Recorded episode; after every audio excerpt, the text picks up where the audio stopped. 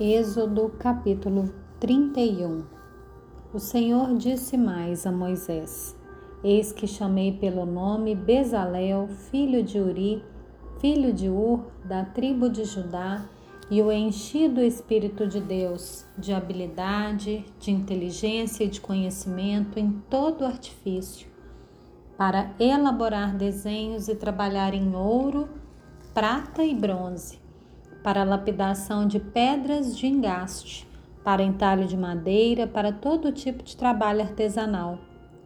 Escolhi a Oliabe, filho de Aizamac, da tribo de Dan, para trabalhar com ele.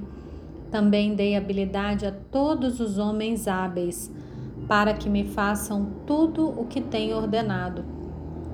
A tenda do encontro, a arca do testemunho, o propiciatório que está por cima dela e todos os pertences da tenda, a mesa com os seus utensílios, o candelabro de ouro puro com todos os seus utensílios e o altar do incenso, o altar do holocausto com todos os seus utensílios e a bacia com o seu suporte, as vestes finamente tecidas, as vestes sagradas do sacerdote Arão e as vestes de seus filhos, para servirem como sacerdotes, o óleo da unção e o incenso aromático para o santuário.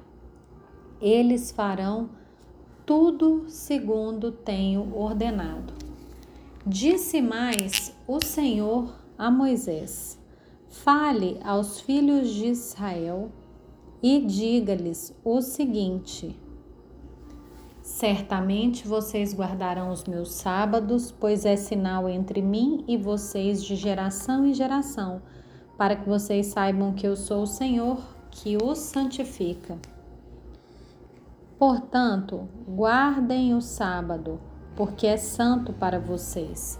Aquele que o profanar morrerá.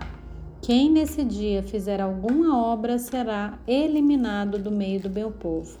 Seis dias se trabalhará Porém, o sétimo dia é o sábado do repouso solene, santo ao Senhor. Quem fizer alguma obra no dia de sábado morrerá.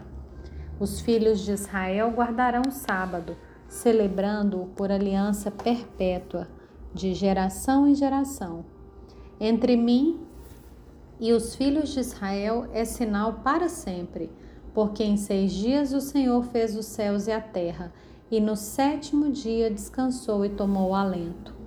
Quando o Senhor acabou de falar com Moisés no Monte Sinai, deu a ele as duas tábuas do testemunho, tábuas de pedra, escritas pelo dedo de Deus.